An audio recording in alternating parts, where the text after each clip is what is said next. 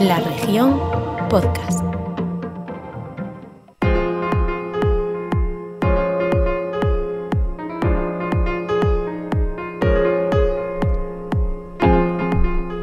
Pues aquí estamos en este Grada 988 edición especial. Espero que hayan tenido un, buen verano. Estamos ya en el mes de septiembre. Hoy es día 7. Es decir, estamos justo eh, a un mes. Hoy, dentro de un mes, estará comenzando la Liga Lep Oro. Será el primer partido del Club Ourense Baloncesto, recuerden, contra el Castellón. La primera de 34 jornadas que, es una opinión personal, creo que van a ser apasionantes. Una Lep Oro, ya la temporada pasada, los que nos sigan este grado 988 eh, sabrán que pensamos que es una liga que ha ido creciendo en las últimas temporadas, pero esta personalmente creo que es la mejor Leporo que se recuerda en muchos años, con muchos proyectos buenos, con muchos jugadores buenos y sobre todo, creo que nos importa, con un club urense baloncesto bueno, con buena pinta. Un equipo que veremos a lo que es capaz de llegar, pero que al menos tiene mimbres para competir de verdad en una liga tan bonita como la Leporo. Hoy el objetivo de este primer grada 988 de la temporada era, pues eso, a los aficionados del Club Orense Baloncesto, que es a quien va destinado este podcast, que escucharan, que supiesen cuál es la actualidad del, equipo, cómo está la plantilla, eh, por qué hay algún jugador que todavía no ha llegado, cómo es la liga o cómo se presupone que es la liga a la que se va a enfrentar el Club Orense Baloncesto y que lo escuchasen sobre todo de la gente que sabe. Del que más sabe del COP, sin lugar a dudas, que es Félix Alonso, que es su entrenador. Y luego eh, he conseguido convencer para que esté con nosotros a Roy Rodríguez, agente de jugadores, varios de ellos en la Liga Leporo, otros en otras categorías en España y en Europa. Y ellos son los que mejor conocen al COP por un lado y a la Liga por el otro. Yo creo que nos puede quedar un buen grada 988, aunque de ellos depende. Félix, empezando por ti, bienvenido. Buenas tardes, gracias Jorge. Bueno, vamos a hablar del COP. Yo quería que vinieses aquí para que le contases a la gente, ¿no? Que la gente te escuchase a ti, no me leyese a mí o me escuchase a mí y te escuchase a ti a hablar un poquito de tu equipo, ¿no? De qué, cómo es este COP y qué puede esperar de este COP. De momento llevas ya una semana y dos días de entrenamiento. ¿Qué sensaciones tienes? La verdad es que muy buenas. Eh, tengo la impresión de que hemos conseguido hacer un muy buen grupo humano Lógicamente, ahora todo es de color de rosas porque bueno, no ha empezado la competición y no hemos tenido reveses en forma de derrotas, ni, ni hay jugadores descontentos porque juegan menos minutos de los que consideran. Pero evidentemente las sensaciones eh, son muy positivas, a nivel humano especialmente. Creo que, que la impresión que tenía al construir la plantilla se, se está refrendando y, luego, bueno, pues eso se está trasladando a, la pista, ¿no? A la hora de, entrenar con mucha intensidad, con eh, mucha, mucho compromiso, con mucho deseo, a veces demasiado, que creo que es algo muy bueno y difícil de generar, pero que también tenemos que, domar en algunos, en algunos momentos. Tienes una plantilla en la que mm, el único que sigue eres tú. Eso ya para empezar es un hándicap. Bueno, depende de dónde vengas. Quiero decir, depende de lo que tuvieras antes, ¿no? Eh, con lo cual yo en ese sentido considero que no es que no es un hándicap. Eh, es verdad que no es lo mismo contar con una plantilla como puede ser Coruña, donde continúan, pues no sé, siete o ocho jugadores de la temporada pasada, una temporada que fue muy exitosa para ellos, aunque luego quedara un poco deslucida en el, en el playoff y tener una base importante, con lo cual ya tienes un trabajo adelantado que partir de cero como lo, como lo hacemos nosotros, ¿no?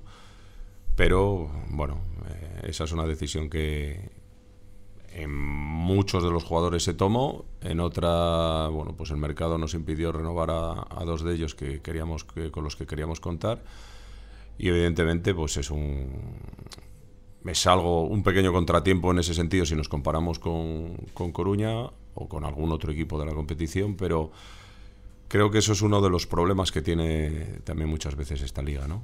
Eh, la falta de continuidad que tienen los, los, proyectos, por los motivos que sean, pero hay una falta de continuidad. Yo hablo contigo casi a, diario y te pregunto mucho, lógicamente, te he ido preguntando mucho por la configuración de la plantilla. Si con el, primer fichaje fue Adica. Justin Tarn, Adica, Adica fue el primer fichaje. Eh, si cuando acabas de firmar Adica te dibujan esta plantilla, creo, por lo que he hablado contigo, que la habrías firmado el cerrar una plantilla como esta? sin duda alguna. Eh, hombre, se nos han ido cayendo muchas opciones por el camino, como, como es obvio. Eh, yo el año pasado oía a Nacho Lezcano decir, hemos firmado todas nuestras primeras opciones. Eh, bueno, eso es algo prácticamente imposible que ocurra y, y, tienes que tener un presupuesto pues como el del calibre que tenía el año pasado Andorra. Dicho lo cual, eh, aunque yo me alegro que algunas de ellas se hayan, se hayan caído porque luego han terminado apareciendo otras que ni tan siquiera eran opciones para nosotros y otras que creíamos que estábamos muy lejos y otras que aunque a lo mejor en un principio no las consideráramos, eh, creo que en el puzzle nos han ayudado a que, a que el equipo quede realmente compensado. Roy, buenas tardes. Buenas tardes. Gracias por estar aquí en este primer grado 988 de la temporada. Yo hablo mucho con Félix, pero contigo hablo todavía más. Sí, sí, hablamos mucho de mercado de la LEB, ¿no? Y, creo, bueno, una liga que viene apasionante. Hablamos tú y yo mucho de eso, de, lo que nos vamos a divertir esta temporada. De momento eso es un tema que hablaré después, de lo que nos vamos a divertir en el Pazo, sobre todo. Después veremos los aficionados del COP cómo ven los partidos que no son en el Pazo, luego hablaremos un poco de eso, pero que viene una liga sensacional. Todos los partidos van a ser buenos. Sí, lo hablábamos estos días eh, tú y yo en privado, el nivel al que ha subido la Leboro hacía muchos años que, no estaba, ¿no? Estamos hablando incluso de un volumen económico en, los jugadores que no se recordaba desde la LEB de, prácticamente antes de la crisis, ¿no? Es decir, estamos hablando de prácticamente 14, 15 proyectos que tienen aspiraciones de playoff, creo yo, viendo las plantillas, viendo cómo se han construido esos equipos. Y eso eh, lleva a que posiblemente en el Pazo vayamos a ver un baloncesto de muy alto nivel, como no hemos visto eh, en mucho tiempo, ¿no? Yo hablaba ayer, por ejemplo, contigo de ese tema. Lógicamente no vamos a dar nombres, porque los dos sabéis, lógicamente, lo que cobran los jugadores de la liga, los vuestros y los de otros equipos. Pero ayer, por ejemplo, Roy, me dabas algún dato, ¿no? Sin decir nombres, pero de número de jugadores y de lo que cobran, por ejemplo, esos jugadores. Sí, estábamos, hablábamos del tema del pivot, ¿no? Que es quizás la figura principal, la más difícil muchas veces de, encontrar para los equipos. Y hablábamos del tema del pivot hablando en términos económicos. Y comparando con hace cuatro temporadas, el salario del pivot mejor pagado Ahora mismo hay 12 pivots en la liga, que calculando podemos equivocarnos en uno, ¿no? O en dos, pero hay, a mí me salen 12 pivots que van por encima de ese dinero. Creo que es el ejemplo perfecto de lo que ha subido la liga en cuanto a salarios y eso conlleva una subida de, nivel y de exigencia. Y sobre todo comparando quizás con la liga del año pasado, donde veíamos ya muchos equipos, 9, 10, 11 equipos muy fuertes, yo creo que eso, ese volumen de equipos que tiene capacidad para pelear prácticamente con cualquiera, puede elevarse este año a los 14 o 15. Y eso para mí ya deja una liga eh, de un nivel como hacía tiempo que no, que no veíamos. Sí, los pregunto un poco a los dos, ¿no? Eso es lo que estamos hablando, que antes o el año pasado veíamos un equipo, dos muy por encima. Este año Estudiantes parece el favorito de todos. Pero claro, es que hay 10, 12, 14 equipos que cualquiera de ellos juega el playoff y para nadie va a ser una sorpresa. Eso ya habla mucho de la liga. Jugar un playoff de ascenso a la CB hace cuatro años, pues lógicamente no estaba al alcance de muchos, que algunos los acababan jugando, pero acababan jugando porque jugaban nueve, no porque hubiese nueve plantillas realmente potentes para ascender a la CB. Bueno, el año pasado ocurrió algo muy curioso, que yo no lo he visto nunca. que es el hecho de que se partiera la liga del modo que lo hizo, con nueve equipos claramente aspirantes al playoff, aunque es verdad que Alicante al final termina desinflándose un poco, lo que lleva a Castellón a tener opciones hasta prácticamente la última, la última jornada y eso fue, la verdad es que especialmente llamativo. Dicho lo cual, mm, yo estoy de acuerdo con, con, vosotros en el sentido de que, bueno, a mí yo llevo, mi primera edición en esta liga fue hace 22 años, o sea que ya ha llovido un poco desde entonces y me recuerda, me recuerda un poco aquellas, aquellas competiciones, ¿no? Lejos, lejos de, de los proyectos económicos que había entonces, bastante lejos. Eh, pero sí en, el nivel de competencia que, había. ¿no? Eh, yo recuerdo estar en los barrios con un presupuesto mm, bastante superior al que ahora mismo tiene el COP y, y no entrar en playoff porque había presupuestos más altos que, el nuestro y, mejores equipos que, el nuestro. Y por ejemplo, por poner ese ejemplo, los barrios otra temporada, con Moncho Fernández de entrenador y se capaz de cargarse al Verogán en el periodo de ascenso a la Liga CB. Quiero decir que, cada año en la Leporo, aquella que tú recuerdas, había proyectos tremendos. Calpe, con píos que eran campeones de la Copa de Europa el año anterior en la Kinder de Bolonia, el CAI Zaragoza, que para ascender fichaba todo lo habido y por haber a y, máximo para no, y para no descender. Y para no descender, exactamente. El primer, el primer año el CAI Zaragoza jugó por no descender. Murcia, el mismo Urense. Era un Aleporo de un calibre. Tenerife. Tenerife, todos los equipos, Alicante. Sí, sí. Equipos tremendos. Pero el Aleporo de ahora empieza a parecerse un poco aquello. Y sobre todo, y es lo que os pregunto a los dos, si la veis todavía increciendo. Porque esto se ha abierto la puerta, está claro, gracias a Copia Burgos, que se cansaron. Burgos, sobre todo, de no ascender. Cop, aquel verano que todos nos recordaremos, que no ascendió. Y desde que hay otra vez el flujo de equipos entre ACB y Leporo, esto ya es imparable. Sí, yo creo que, que por ahí va un poco el tema. El tema de los ascensos y descensos han abierto la puerta a que tanto mandatarios como instituciones como sponsors vuelvan a ver que la ACB es posible y eso pues al final acaba abriendo de nuevo la puerta. Yo creo que esta Leboro es la más fuerte desde 2010 o 2011, ¿no?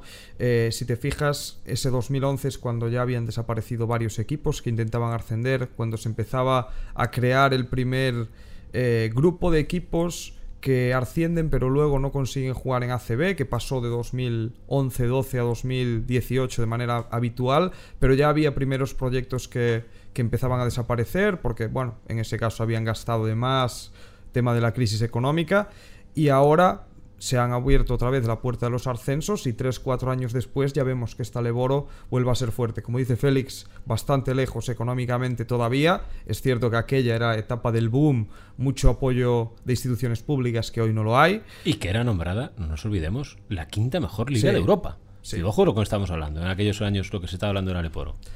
Pero que a día de hoy yo creo que este verano eh, habíamos hablado mucho de, por ejemplo, el éxodo a Francia en la última década, en los últimos 5 o 6 años. Bueno, yo creo que la actual Leboro ya compite perfectamente con la Probe francesa, ¿no? Y eso ya es un paso adelante muy importante de los equipos de la liga.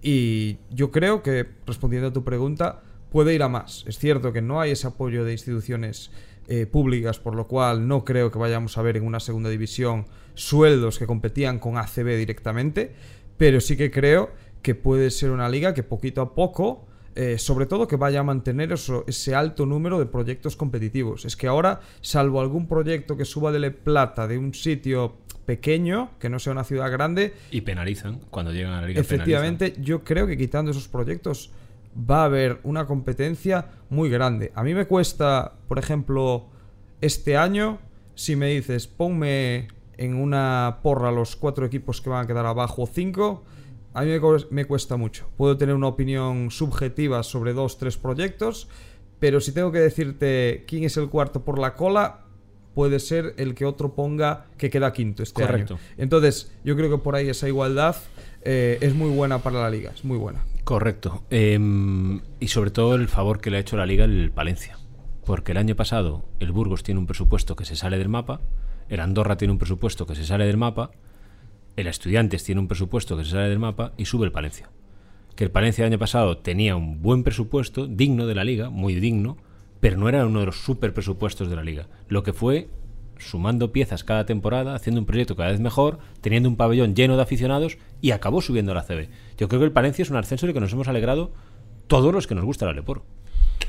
Sí, sobre todo porque ellos terminaron con- con- consiguiendo construir un equipo por encima de cualquier otra consideración, ¿no? Un club incluso diría yo. Eh, y refiriéndome al año pasado, ¿eh? Eh, si, nos re- si nos remontamos, porque bueno, Palencia es otro de esos equipos que ascendió. Eh, entonces, eh, quiero decir que eh, eso demuestra lo que es esta liga, ¿no? Esta liga se la ganan los equipos, no la ganan las individualidades. En la CB mm, estás más acostumbrado a que en un momento determinado el talento sobresalga por encima de los equipos y lo vemos constantemente, ¿no? Cuando el Madrid, el Barcelona, Basconia, eh, llegado el último cuarto de un partido, aprietan el acelerador contra equipos de la parte baja de la clasificación, siempre consiguen distanciarse y, generar una ventaja que termina dando, dándoles el partido. Eso es algo que en la LEB no ocurre. Tú en la ley puedes ganar al primer clasificado fuera de casa y perder con el último en tu propia casa si no sales a disputar ese partido al 100%. ¿no? Excepto el año pasado, Félix, que lo del año pasado fue algo que no existe en la historia del Aleporo. Sí, efectivamente, pero aún así, aún así eh, siguió habiendo sorpresas. Almansa ganó en, en Andorra. A estudiantes. Ganó en estudiantes. Nosotros fuimos capaces de ganar en Guipúzcoa, donde solo había ganado estudiantes y, y Castellón. Quiero decir, es cierto que la liga estuvo partida, pero aún así hubo, hubo sorpresas. Pasaron cosas muy extrañas en cuanto a que hubo, calculábamos en un momento después de nosotros perder en Burgos, hubo más de 22 derrotas por encima de 20 puntos, algo que no era, no era habitual. Pero eh, volviendo a, lo que preguntabas antes, yo creo que el, el Palencia el año pasado fue el perfecto ejemplo de lo que significa esta competición. Eh, lo que significa que un equipo esté por encima de, de cualquier presupuesto que está hecho a, simplemente jalonado con individualidades, ¿no? Bueno, vamos a hablar un poquito del, COP de esta temporada, que es lo que la gente más, más, uh, más le interesa, sobre todo los que siguen este, este podcast. La plantilla cerrada, 12 jugadores, eh, que nadie se asuste. Hoy estaban entrenando 8 del primer equipo, porque la primera plantilla tiene a veces golpes, como decíamos. Pero faltan sobre todo, y eso te pregunto, dos por llegar. Faltan Adica y Romaro Gil. Lo primero, el COP tiene una previsión de que llegasen o que ya estuviesen aquí. Pero lo que me gustaría sobre todo es que le explicases a la gente, y los dos, porque Roy también tiene experiencia como representante de esos jugadores, lo que cuesta a veces traer jugadores a la liga, a España, a una ciudad, y que esto no es cuestión de sacar un billete de avión o pagar un billete de avión, que esto es mucho más. Bueno, a ver cómo consigo explicarlo eh, primero sin que la impotencia me, me, venza, ¿no? Y luego sin que esa impotencia me lleve a enfadarme. Eh, bueno, evidentemente hay una gestión detrás que lleva mucho, que lleva mucho tiempo, que implica muchas instituciones, eh, muchos estamentos. Eh, por ejemplo, en el caso de Adica, pues bueno, en primer lugar el jugador tenía el pasaporte caducado, con lo cual, bueno, primero tienes que renovarlo. Eso ya lleva, ya lleva un tiempo. Luego hay un proceso de un contrato privado que tiene que pasar a ser un contrato laboral, que tiene que tener una, una resolución favorable por parte de extranjería, luego hay que mandar toda esa documentación al consulado pertinente para que, para que ellos la reciban. Eh, y ahora mismo la situación de Adica estamos ahí. O sea, el consulado de España en Toronto recibió el jueves pasado toda la documentación ya en regla con el contrato laboral, con la resolución favorable por parte de extranjería y ahora única y exclusivamente estamos esperando a que le pongan un sello, eh, la llamada postilla, para que el jugador le podamos comprar ya ese billete y pueda viajar. Eh, ¿Cuándo va a ocurrir? Pues no lo sabemos. Es decir, la documentación está allí desde el jueves. Eh, nosotros estamos llamando constantemente al consulado sin muchas veces recibir ninguna respuesta con una abogada especializada en, el, en, en estos casos para, para, conseguir que venga. Y eh, bueno, eh, esperamos y deseamos que sea a lo largo de esta semana. Eh, ahí estamos más cerca. De hecho, el jugador lleva varios días ya con las maletas preparadas, literalmente, las maletas preparadas para decirle, te vas a, al consulado de Toronto, coges el, el, pasaporte y vuelas. Y vuelas. El caso de Romaro ya es un poco más complejo. El caso de Romaro parecía que todo iba a ir bien hasta que en un momento determinado el consulado de España en Wellington le solicita el certificado de penales.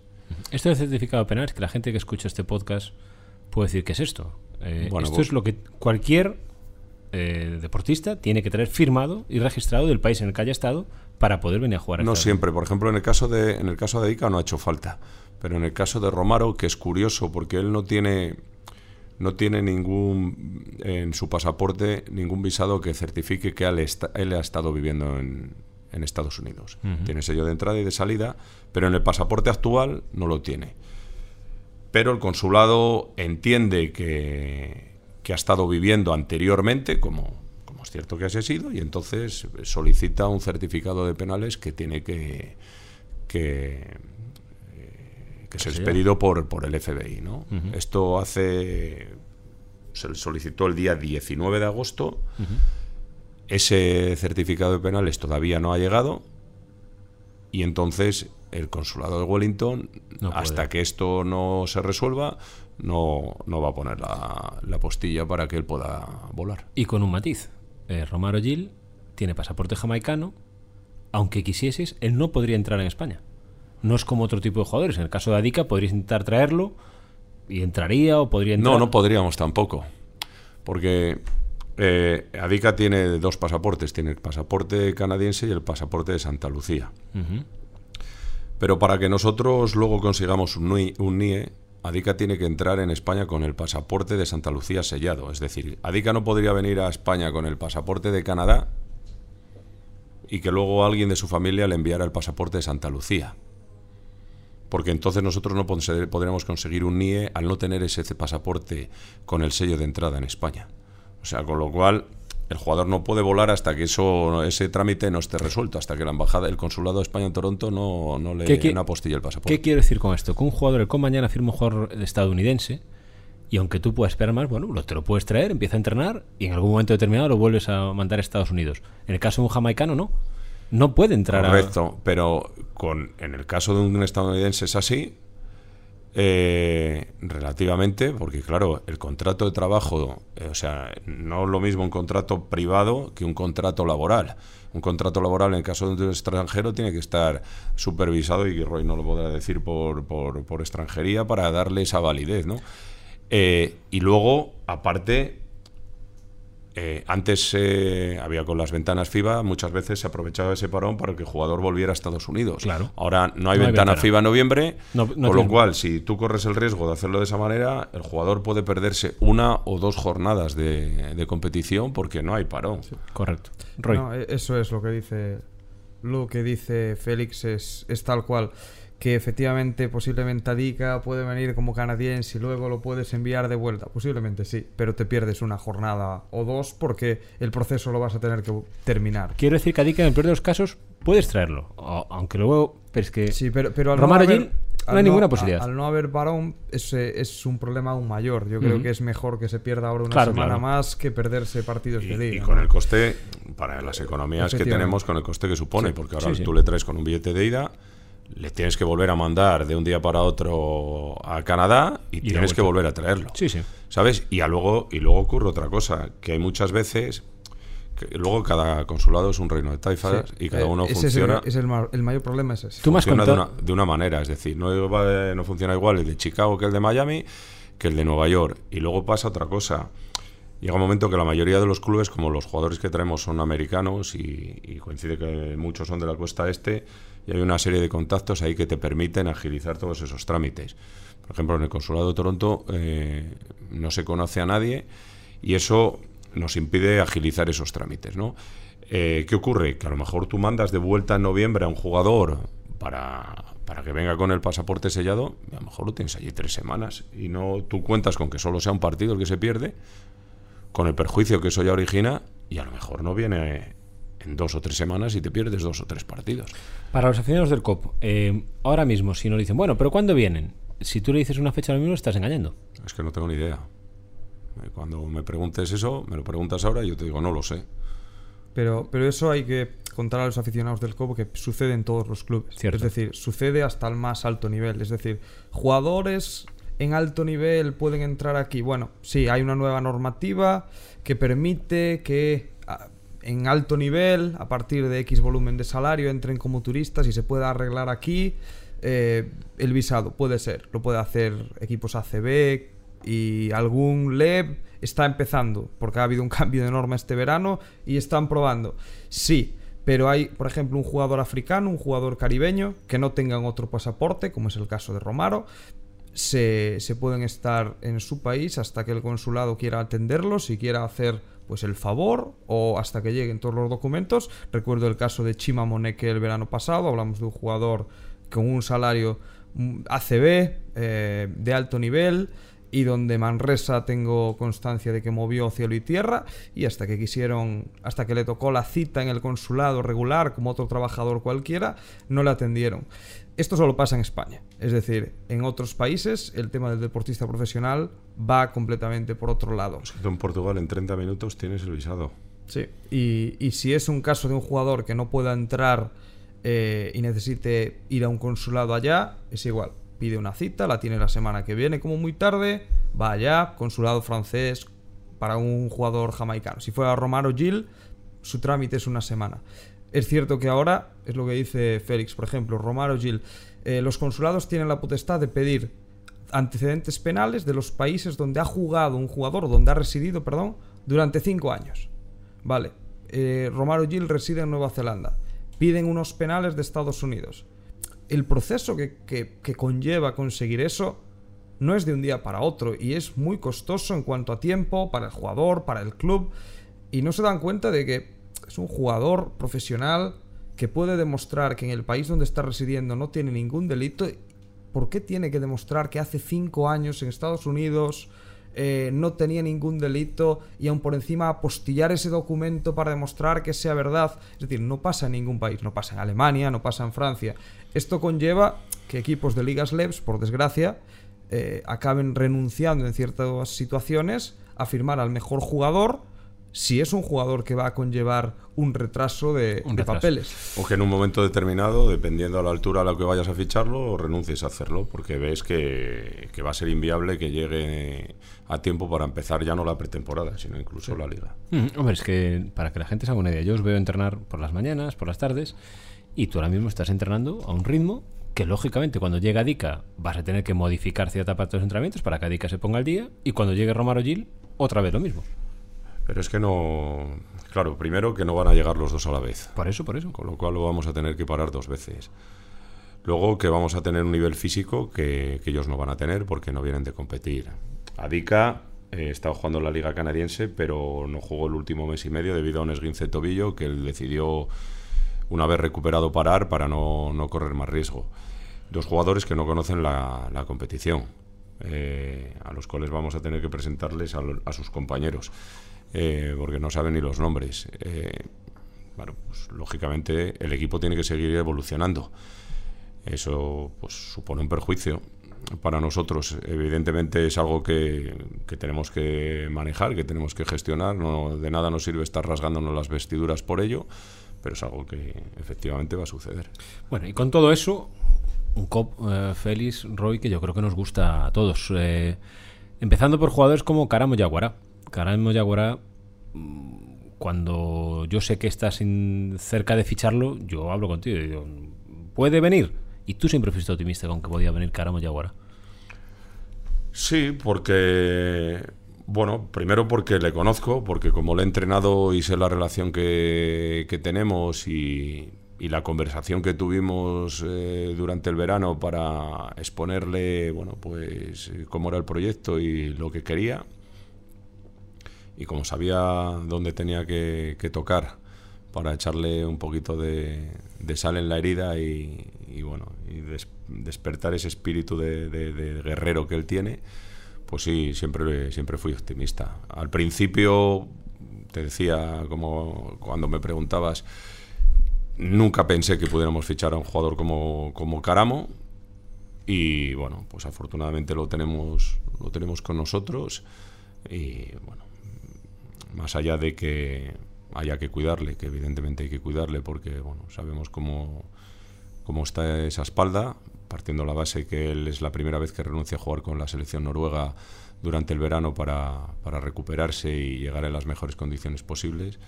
Yo creo que Caramo es un jugador, bueno, no es que lo crea, es que lo ha demostrado durante todas las temporadas que ha estado aquí, un jugador de, de equipo top de la Y competición. el que tenga dudas, que vaya por la mañana ya al paso de los entrenamientos y se da cuenta en cinco minutos del nivel que tiene. Sí, tiene, bueno, tiene un conocimiento del juego altísimo, eh, tiene una calidad extraordinaria y luego no solo una calidad baloncestística, sino una calidad humana fuera de toda duda. Él te pide que le hagas un buen equipo. Dice, bueno, yo voy. Bueno, él Pero me yo- pide, dice, yo quiero ganar, me dijo, literalmente. Yo quiero ganar. Y él te intenta ayudar a hacer un buen equipo. Sí, él me intenta ayudar eh, hasta el punto de que, bueno, eh, hay un momento que queremos fichar a Chris Evo Dow y compañero suyo de selección. Bueno, eh, algo prácticamente imposible, pero bueno, hacemos una oferta, eh, Caramo habla con él y, y él, o sea, y él antes de que yo le pida esto, él me dice, y si tú necesitas que yo hable con cualquier jugador al que conozco y con el que tengo relación, no dudes en decírmelo porque yo quiero ganar. Eh, bueno, lo de, eh, lo de Endo no terminó eh, fraguándose porque evidentemente pues es un jugador que no nos manifestó desde el primer momento que no quería jugar en la LEP y de hecho me consta que ha habido equipos de la parte altísima de la clasificación, de lo que se supone que va a ser la parte alta de la clasificación, que han querido ficharlo y tampoco han podido. ¿Hay algún otro como yo lo he nombrado en las páginas? Yo solo voy a nombrar a los que hemos publicado en, el diario La Región, para que nadie... Eh, pero, por ejemplo, con Basilis Cavadas, tú sí hay un momento que crees que eres capaz de traer a ese jugador aquí. Cuando hablas con él, cuando hablas con él, en la conversación, tú crees que viene para aquí.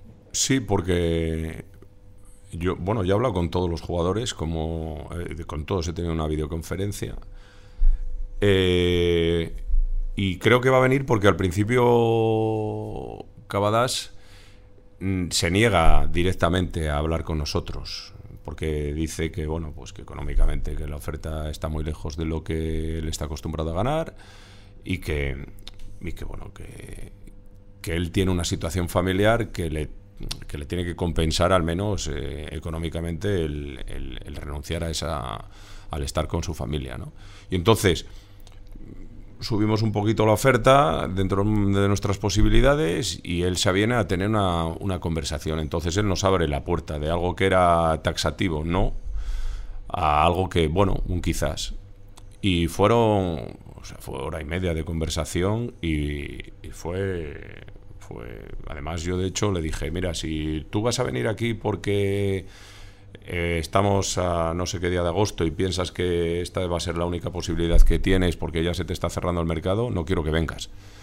Eh, dice, no, no, para mí yo respeto, respeto al club, respeto a la liga, o sea, mm, demostrando la, categoría humana que, que tenía y hay un momento que cuando termina la conversación, yo lo hablo con Sergio Pérez y digo, estamos muy cerca de, cerrarlo, muy cerca. Y al final esa circunstancia personal pues impide que, venga y volvemos a hablar posteriormente eh, eh, con él. Para que la gente se haga una idea, Roy, claro, estamos hablando de ese tipo de jugadores, ese tipo de agencias que hace unos años eran impensables en la Liga Lepor. Un jugador que hace dos años está jugando la Euroliga con el Panathinaikos. Y jugando, no estando en la plantilla, en el roster. Sí, yo creo que el final de mercado de Cobb, ¿no? Con, ese movimiento ahí, ahí que, como comentaste en la región, de, un sponsor final que viene, ¿no? Eh, junto a Bolonceng y, y, demás, permitió al Cobb intentar pues esos movimientos, ¿no? Endo, Cavadas, es decir, hablamos de jugadores eh, que serían impensables en un mercado normal de Cobb y que son de la parte alta de la liga. Que los que han acabado viniendo que son Cachinas y Radic, para mí también lo son. Eh, hay cinco jugadores en COP para mí, sin desmerecer al resto, y posiblemente me adelanto un poco a lo que has dicho, que son estos dos, Jaguará, Turner, eh, Romaro Gil, que por diferentes motivos a mí me parecen jugadores... A ti Romaro Gil. Eh, sabes que me gusta desde hace años. Desde hace años.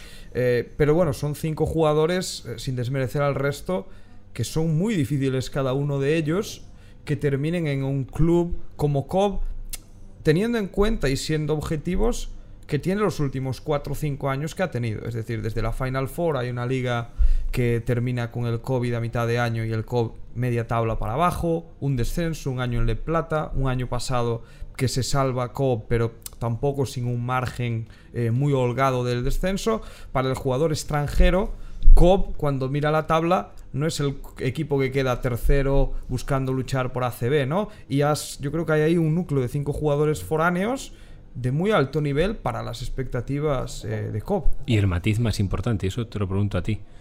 Porque claro, tú conoces la Liga Leporo. Sí. Los jugadores pueden ver la clasificación y no le parecerá atractivo por dónde viene el COP. Pero sobre todo los jugadores, es normal, cualquier trabajador se mueve, el primer argumento es el sueldo.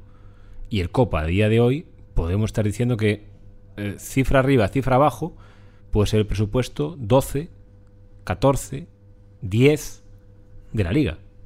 Sí, es muy difícil, la verdad, eh, colocar los presupuestos, pero si me preguntas, yo creo que el rango está en ese que has dicho tú. Muy difícil situar del 9 al 14, 14, como dices tú, muy, muy difícil, pero ahí, ahí pondría yo, sí. Lo que está claro, para que yo creo que el aficionado del COP se dé cuenta de lo que estamos hablando, de que el COP tiene muy buena pinta y por presupuesto no está en el playoff. El COP no está entre los nueve presupuestos de playoff. Y sin embargo ha conseguido, y yo no sé más o menos cómo se va fraguando eso, una plantilla que no sé si va a pelear por la permanencia o va a pelear por el playoff. Pero que al menos tiene mimbres, tiene para ilusionar a la gente, Feris. Pero yo creo que nosotros lo palpamos, Roy y yo, en la gente. Tú no te tienes que palpar también que esta plantilla a la gente le ha gustado. Mm, No, no, yo no lo, yo no lo palpo. Estás metido en el Joder, pazo todo el día. estoy en el pazo todo el día y por la calle voy de incógnito. No, eh, bromas aparte. No, no, no. Me llega por lo que me dices tú, o me llega por lo que me dice Charo, o por lo que me dice Sergio de Marco el Fisio, o por lo que me dice la, o sea, la gente de, de la ciudad, ¿no? De la gente de la ciudad con la que tengo una relación directa. Eh, bueno, me alegro, me alegro, yo estoy ilusionado. Eh, entiendo que si yo estoy ilusionado, pues seguramente también la afición esté ilusionada porque, como ha dicho Roy, hay algún jugador que, que bueno, que difícilmente podíamos haber aspirado a él en condiciones normales y luego por, por- por una serie de circunstancias hemos terminado contratándolos.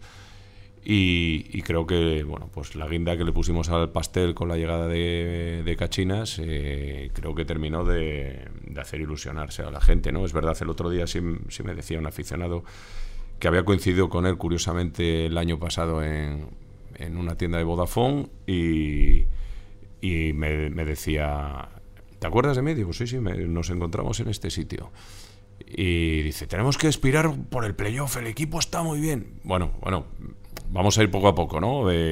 Lógicamente, queremos ser ambiciosos y queremos llegar lo más lejos posible. Entonces, bueno, pues sí detecto en algunas circunstancias, en algunos momentos puntuales esa, esa ilusión. Ahora, ¿cuál es nuestro trabajo? Pues hacer que una buena plantilla, porque yo creo que tenemos una buena plantilla, hacer el mejor equipo posible.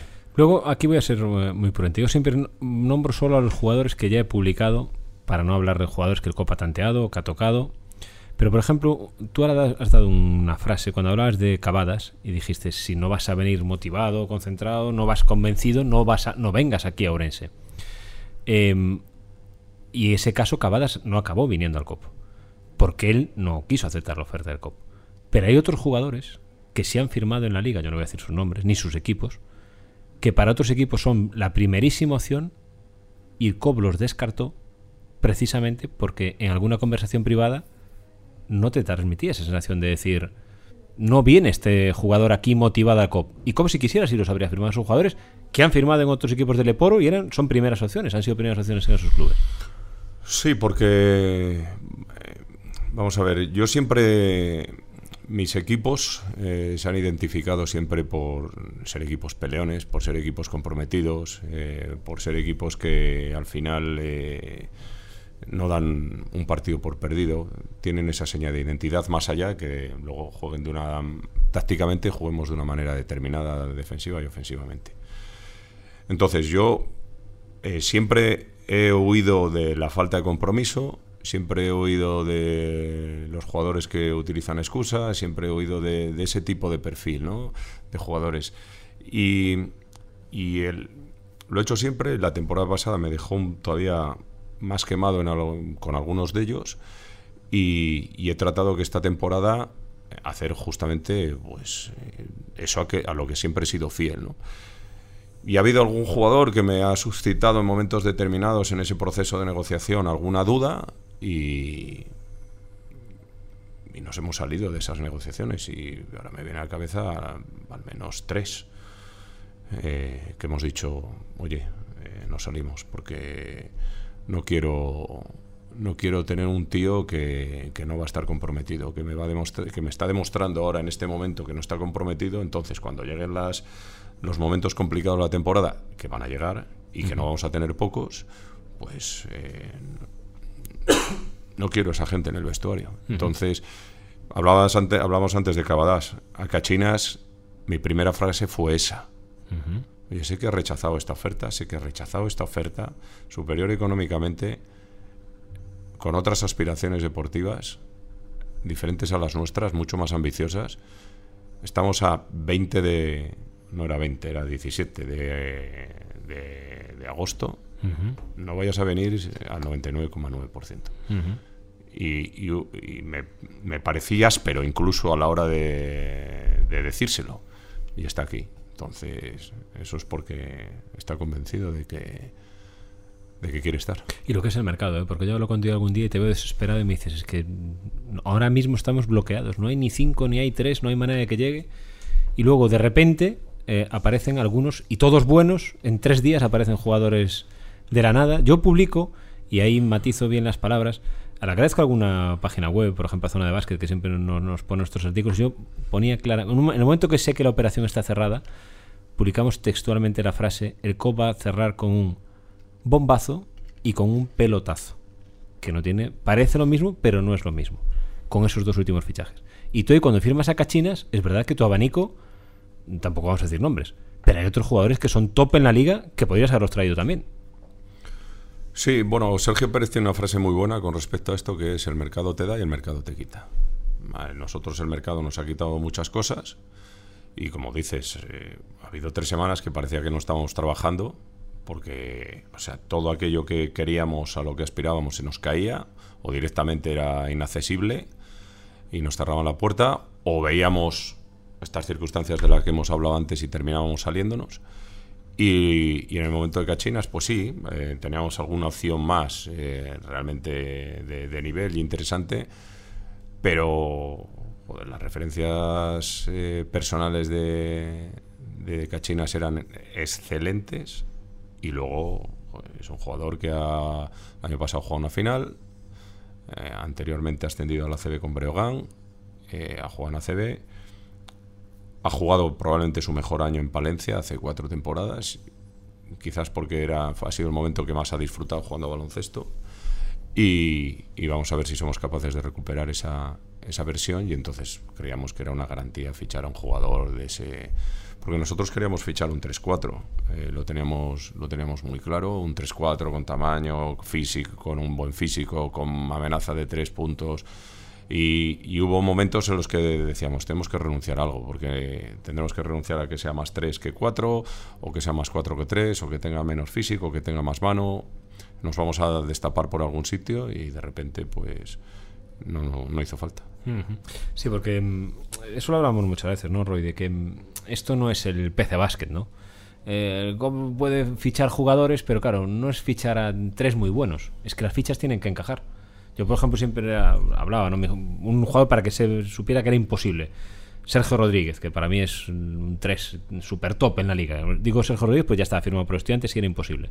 A lo mejor el Copa, aunque tuviera Sergio Rodríguez en ese momento en la baraja, no era la carta que podía firmar. Porque tiene que acabar de cerrar la plantilla con ese jugador que está buscando. En este caso, un 3 con cuerpo, pero cada vez sea capaz de abrir el campo porque tus dos 5 son muy interiores.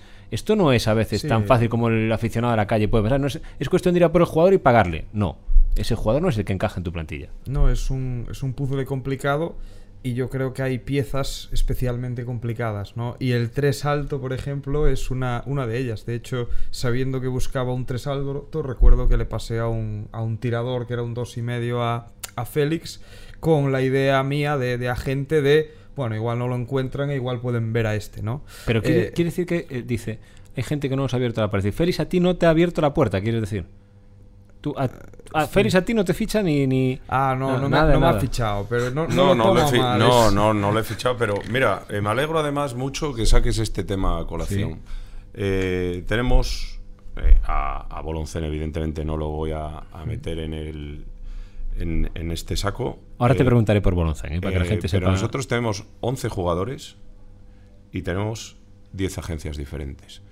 O sea, y eso es algo que habitualmente sí. eh, a mí me ocurre. No sé si es porque eh, soy tan pesado que me veo todo, todo, todo, todo, todo aquello que me, que me envían, pero me ha pasado. Es raro el año que tengo eh, jugadores de menos de ocho agencias, ¿no? Entonces, todo lo que Roy me envía lo, lo, veo, lo que pasa que luego me tiene, tiene que encajar, ¿no? No, es que es así, es así. ¿eh? Quiero decir, al final, creo que el que más trabaja tiene más agentes. Entonces, cuanto más agentes tiene, más fácil es que todos sean de agencias diferentes o una gran mayoría, ¿no?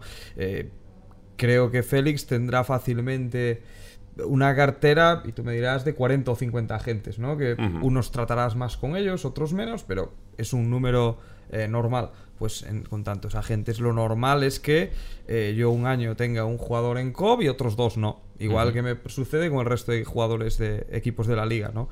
Eh, yo creo que, en eso Félix va por el jugador y creo que cuando se funciona así es lo que debes hacer. O sea, nada, nada más allá. Pero ponía este ejemplo de, del tema del encaje porque le pasé un 2,5 y medio y no un 3, un jugador más tirador que no tenía el físico ese que, buscaba Félix, por la idea de que a veces cuando pasan las fechas eh, yo creo que es más difícil encontrar ciertas piezas y esa pieza que decía él, ostras, tres alto, que tire de fuera, que tenga físico, que me pueda ocupar el 4 si es necesario, sabía, yo tenía la idea de que era una, una pieza difícil, pero una pieza que efectivamente encajaba en el puzzle, ¿no? Eh, un bases con tiro, un dos generadores exteriores con Turner y, y Adika, un 3 físico pero joven aún como Mendicote, un especialista en el tiro como Palazuelos. Eh, después en el juego interior, efectivamente, un tirador, un 4 y medio que además pasa y puede generar desde poste alto, dos 5 complementarios. El 3 que faltaba era el 3 alto. Y, efectivamente esa pieza yo creo que cierra el, puzzle. Pero efectivamente es muy difícil. Y por ejemplo, la, la ficha de Radic para mí es muy, muy complejo conseguirlo. Es decir, ya tienes el 5 intimidador eh, ya tienes y entiendo, yo no sabía en aquellas el tema de Boloncén, pero al tener a Boloncén ya no había fichado americano, ¿no? Y necesitas ahí... Bueno, yo le explicaba, no podemos fichar americano. Él no sabía por qué, ¿no? Claro. yo le decía, no podemos fichar americano. Sí, de aquella no, no se sabía por qué, pero no podía fichar americano. Ostras, el tema del 5, complementario a un 5 intimidador eh, europeo y demás, bueno, te puedo decir que hay equipos de la liga. Eh, uno ha encontrado ayer estando prácticamente mes y medio solo con esa pieza y hay uno que aún no ha encontrado.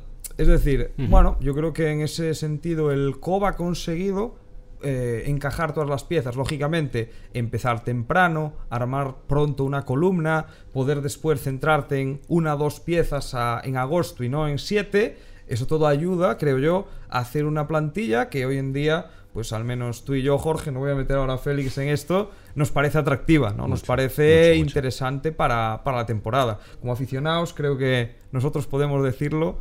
Eh, Félix no le vamos a meter el marrón que opine. Tú y yo nos gusta. Vamos a estar en el pazo bastante, lo decimos así. Sin lugar, a dudas. Porque aparte, yo. A mí me gusta mucho, ¿eh? Sí, pero no Yo me voy todos los días. Eh, yo me voy todos los días con una sonrisa a casa. Eh, por cómo entreno. Eh, estoy disfrutando muchísimo, muchísimo, eh, porque les veo entrenar y, bueno, evidentemente hay muchas cosas que corregir, pero hoy ha sido nuestra séptima sesión con, con contacto y, hay veces que digo, joder. Es otro nivel. Sí, es otro nivel. Es otro nivel. físico, táctico, de calidad, de lectura de juego, de todo es otro nivel comparado con la cantidad de hoy, y hoy, por ejemplo, que hemos hecho, como decía Jorge, un entrenamiento con ocho jugadores y, y, la rotación siempre era o Boloncén, que evidentemente pues eh, no tiene el nivel que, tiene Justin Turner, como es obvio, o, uno de los juniors, y hemos hecho un entrenamiento realmente bueno para, para las circunstancias. ¿no? Boloncén, claro. Em, yo creo que el COP, eh, aparte de ficharlo, que para mí es lo mejor que puede haber hecho, es un fichaje que en el momento que lo explicas todo el mundo lo entiende, em, es una operación que de repente aparece y, os cambia radicalmente la perspectiva de la plantilla que vais a poder hacer. Y para bien. Lo que en principio dices te, limita por un lado, pero te abre un abanico que lo que hablamos, que, que era impensable a lo mejor para COP cerrar de esa manera el equipo. Vamos, absolutamente. Eh, bueno, esta es una operación que, que gestiona Sergio Pérez, eh, que prácticamente nos aparece de, la nada, bueno, un golpe de suerte, y, y que cuando Sergio me lo plantea, bueno, a mí me descoloca, porque tengo que entender cómo, cómo es la operación, ¿no? Y además es que encima me, coincide la llamada de Sergio con una llamada que estaba haciendo subiendo una oferta a un jugador americano. Claro, en ese momento, cuando se abre esa posibilidad para nosotros, yo digo, coño, eh, es- no sé si ahora deseo que este jugador nos diga que no o nos diga que sí. Porque en ese momento, claro, eh, se abría una cantidad de posibilidades tremendas porque nosotros en el, el jugador americano, bueno, un jugador además que yo conozco bien, eh, Que ha sido top en Aleporo. que ha sido top en la Leboro. Eh, bueno, pues digo, mm, va a estar muy bien, pero las limitaciones económicas que teníamos en ese momento para fichar al 3 eran enormes, o sea, enormes. Y el 3 que hubiéramos fichado, pues hubiera sido un 3 de... Hombre, no sé si de circunstancias, pero muy lejos del nivel de Cachinas, ¿no? Sí, porque tendría que haber sido lo mismo, cotonúo comunitario y con una cantidad de dinero muy inferior. Muy inferior, muy, muy inferior, muy inferior. Entonces esto, pues, pues hace que terminamos saliéndonos de esa, de esa negociación, de ese pivote americano, y, Y te la juegas. y, no y, y dices, y- la voy a encontrar. No, o sea, analizamos el mercado antes de tomar una decisión, o sea, dejamos esa operación, nos salimos, pero sabiendo que podemos recuperarla, y tomamos la decisión de hacer un barrido de cómo está el mercado comuni- comunitario De cinco. De cinco y de treses para ver si, si nos tiramos al monte con porque era tirarse al monte con esto. Y ya el listado ya no es amplísimo. Es un- no ya estaba muy, ya era muy reducido ya era muy reducido. Había había tres opciones en los pivos y, y prácticamente tres o cuatro en los, en los aleros. Eh, yo fui como un loco a por Cavadas y en el camino se nos cae Iván Branes Eh, Iván Branes, si no vas a por Cavadas, tú tienes la sensación de que lo hubieras firmado. A Branes. Sí, seguro. Seguro. Y. y- Que nunca marque por bien no venga, porque Branes era un súper fichaje. Sí, pero Y- era- y- es más un, un Ahí voy. 5-4 que un, que un. Más un que un 4-5. cinco. Más un 4-5, incluso con 5-4. Bueno, yo creo que es más un, un 5. Pero bueno, vamos a poner un 4 y medio, ¿no? Eh, que venía de hacerlo muy bien en la Probe, bueno, unos numerazos. Y, entonces ahí es cuando decimos, bueno, teníamos tres, que más era un poco por el, por el encaje, más que por el nivel de- del jugador, ¿no? Porque Bicharradis ha demostrado, bueno, ha sido máximo rotador en la liga polaca, ha, sido, ha dominado la, segunda división italiana. Tú me decías que a ti hay algo que no. como que la gente no se ha dado cuenta realmente del fichaje que habéis hecho. Decir, la gente ficha a Cachines y todo el mundo dice, vaya bombazo. Y con Radic, como que la gente no es consciente del pido que habéis fichado. Bueno, yo creo que ha pasado un poco de puntillas, pero como tú decías eh, fuera de micrófono, mejor que pase puntillas. Y como Roy también decía fuera de micrófono, eh, cuando no se conoce a un jugador de la liga, muchas veces esto, esto ocurre, ¿no? Que no es lo mismo que a lo mejor nosotros fichemos a, a Larsen y entonces todo el mundo diga, joder, Larsen. Exacto. Eh, que fiches a Radic, que bueno, que bien, que ha jugado en, en la Champions, en FIBA Eurocup, que ha sido campeón, ha jugado VTB, que ha sido campeón de la Liga Polaca, de la Copa Polaca, que ha jugado en Benfica, que ha jugado en Sporting. Bueno, bien, vale, tiene que ser bueno para estar a ese nivel, pero el desconocimiento hace que, El desconocimiento. que pase que pase de puntillas, ¿no? Exacto. Y entonces, bueno, pues volviendo a lo de antes, terminamos cuando eso eh, cuando lo de Brane se cae porque lo de Cavadas te- eh, nos lleva un poco más de tiempo y, lo, y entendemos que dentro del encaje nos va mejor pues es cuando vamos a por a por Radic y y bueno pues ahí tenemos un poco de ayuda también Con Zantabac. con Zantabac y con Nuno Manartel, que había sido mi entrenador ayudante en Novarense, que actualmente es entrenador ayudante en Sporting. Y, y bueno, y, y conseguimos ficharlo. Y bueno, y luego lo de Cachinas, la verdad es que nos hizo falta poca ayuda. Porque mm, cuando yo sé que firmas a Radic em, y se hace oficial lo de, lo de Radic, yo unos días antes digo ¿no? que el Kovac cerrar un 5 de super nivel en la liga. Para continuar lo que estás diciendo. Y cuando anuncia a Radic, Roy todavía te digo, viene Radic, van a, han anunciado a Radic.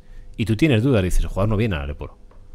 Sí, yo recuerdo haberte dicho que, me parecía complicado. Que me parecía complicado cuando me comentaste el, nombre. Eh, pero bueno, eh, al final eh, es lo que dice, es lo que dice Félix. Se llega el mercado de agosto. efectivamente tienes ayuda de algún entrenador que ha estado con, con el jugador, el jugador que ya ha jugado en segunda italiana ve una, una propuesta de un equipo que ya tiene a ciertos jugadores que pueden estar bien, habla con el entrenador, conversación seria y puedes, puedes llegar a él. Efectivamente, no habrías llegado a él sin Boloncen. Es decir, yo creo que es una operación eh, en la parte económica muy interesante, porque creo que la gente no es consciente de la subida de nivel que ha tenido el COP en el 5 y el 3, porque es que yo creo que incluso fichando a Radic, es que si fichas a Radic no tendrías un 3 sin, Claro. ese, sin esa No, es que Ra- aportación, o, o- o ninguno de o los ninguno de dos. No hubiéramos podido fichar a Radic, eh, estaba, pero- era- hubiera sido imposible. Pero es que yo creo que la gente, insisto en ese tema, ve a Cachinas y todo el mundo dice, vaya pelotazo. Pero Radic no es consciente del Sí, nivel que tiene que Radic. Ra- Hay, hay cinco o seis pibos en Alepor que yo puedo nombrar ahora mismo que todo el mundo catalogaría como súper Sí. top en la liga, que no son mejores que Bicha Sí, quiero decir, por ir a un pivot que pueda tener ciertas similitudes en estilo, que no es, que no es fácil que haya jugado en Ourense, como Darko Balaban, su carrera a nivel europeo de Radic es bastante superior. Bloomberg. Es decir, es, está en un escalón superior a lo que ha hecho, por ejemplo, Balaban en Europa, ¿no? Rocas, Entonces, Rocas Gustis. sí, yo creo que... que- Sí, pero yo estoy de acuerdo con. Se, se puede tener un perfil parecido a Balaban.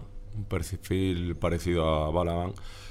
eh, y y con, con- con un nivel de, de- De físico. No, de experiencia en, o, de, o, de- o- o ha competido a, a bastante más alto nivel Sí. que Balaban. ¿no? Yo creo que O- o al do- menos dos, dos peldaños por Sí, de manera más consistente. Un jugador que ha llegado a primera italiana, que se ha establecido en primera polaca ganando liga, ganando copa, siendo máximo reboteador y que cuando ha bajado a segunda división italiana, es cierto que más joven, ¿no? Ahora que tiene 33, por ahí. 33 hace.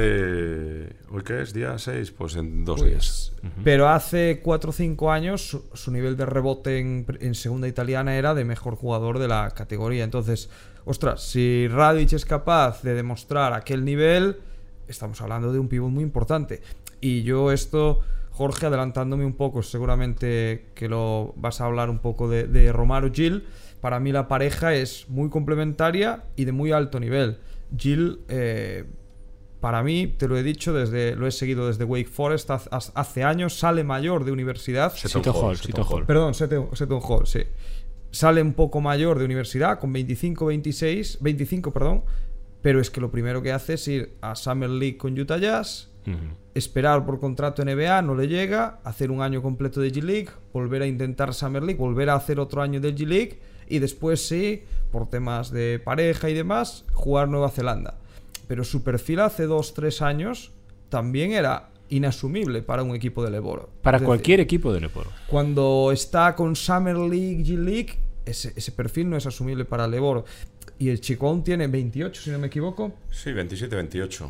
Es que yo Es distingo muy- decir, me parece en plenitud eh, todavía en cuanto a edad, ostras, una pareja que para Cobb significa que te has movido muy bien en el mercado. Tú Es decir, Romaro y el Cotonú, no hay que olvidarlo, ¿no? Tú sabes la gente de la, que, a- de la que a mí me gusta preguntarte lo que opinan de los jugadores. Porque hay gente que ve el baloncesto y ve los números, ¿no? Dice, hizo 15 puntos de media, buen jugador. Hizo 7 puntos de media, un jugador vulgar. Hay que saber primero qué tipo de jugador es y en qué liga juega. Yo hablaba con Feris cuando veo los partidos en Nueva Zelanda. Romaro Gil pierde tiempo jugando en Nueva Zelanda.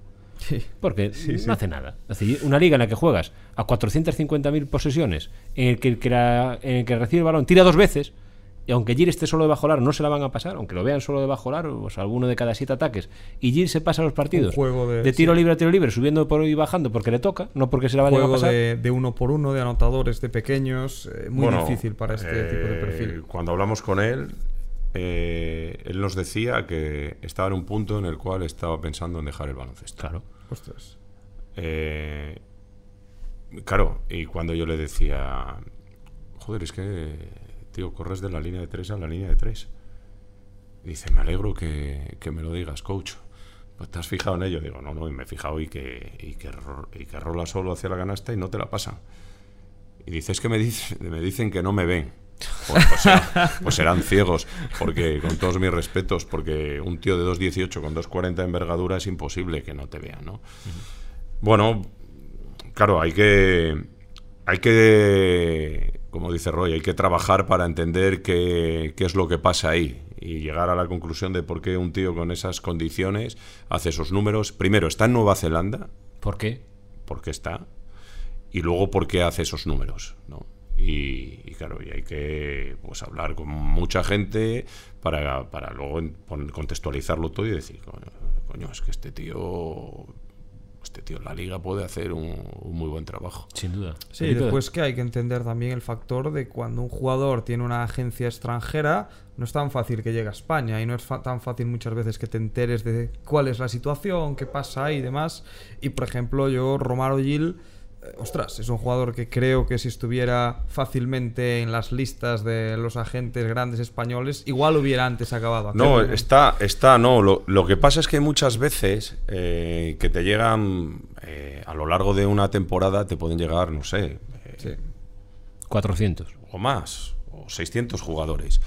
Y, y algunos pasan desapercibidos, si no, Si primero, primero porque sí. hay algún, alguna gente que tú le dices, ¿qué estás buscando? Estoy buscando esto. Y de repente te manda una lista con 300 tíos. Claro. Entonces, pero literalmente, eh, joder, yo, yo es verdad, yo le dedico mucho tiempo porque yo creo que el éxito de una, de una temporada, el 70% se cimenta durante el verano. Y, y si yo no hago un buen trabajo ahora, o, no, o o Sergio y yo no hacemos un buen trabajo ahora, luego eh, el resto va a ser ponerle parches y, y no, y todo fugas de, de agua, ¿no? Pero claro, eh, si Romaro Gil pasa completamente des- desapercibido porque tú dices, busco un 5 con estas características, muy definidas.